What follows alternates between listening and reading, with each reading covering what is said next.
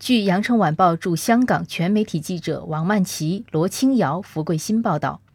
十二月十九号上午九时，行政长官林郑月娥和先生来到香港罗便臣道二号高主教书院票站投票。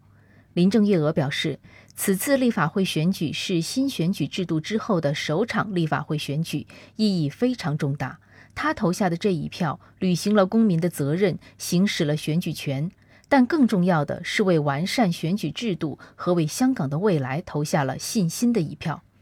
林郑月娥介绍，今天早上八时三十分，所有六百三十个投票站已经顺利开启，没有出现任何特别的情况。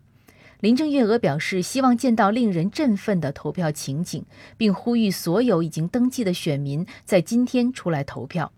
今天在投票站和点票站，我们动员了接近四万公务员同事和公职人员，不是直接做选务工作的，维持治安秩序方面的人员也有一万多人。在这里，我可以保证，我们所有的同事都会坚守岗位，办好选务。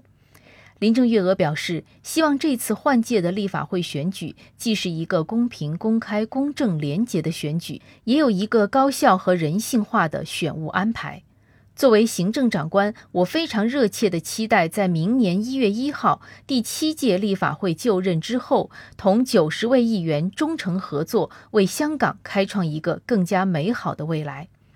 感谢收听《羊城晚报广东头条》，我是主播朝文。